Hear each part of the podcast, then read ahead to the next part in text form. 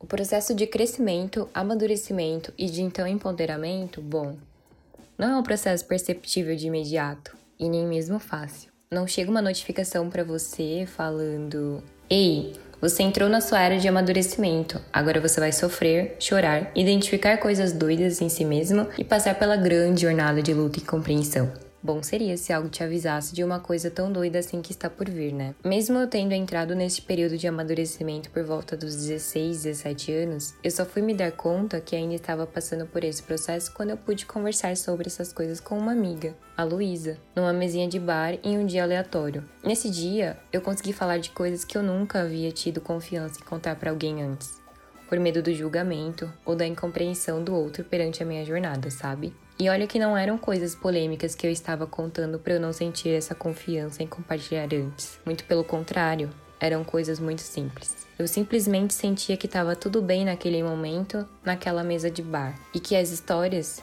que ela estava compartilhando comigo sobre o processo que ela também estava passando parecia que, de certa forma, complementava o que eu já havia sentido e o que eu estava sentindo naquele processo ou nesse processo. E aí que eu acho que todo mundo precisa conhecer alguém importante em alguns processos da vida, sabe? Não que seja uma regra, mas muitas vezes nós achamos que aprendemos sozinhos ou que simplesmente damos conta de tudo, mas compartilhar coisas, sejam elas quais forem, faz com que a gente entenda o todo de uma maneira inexplicável.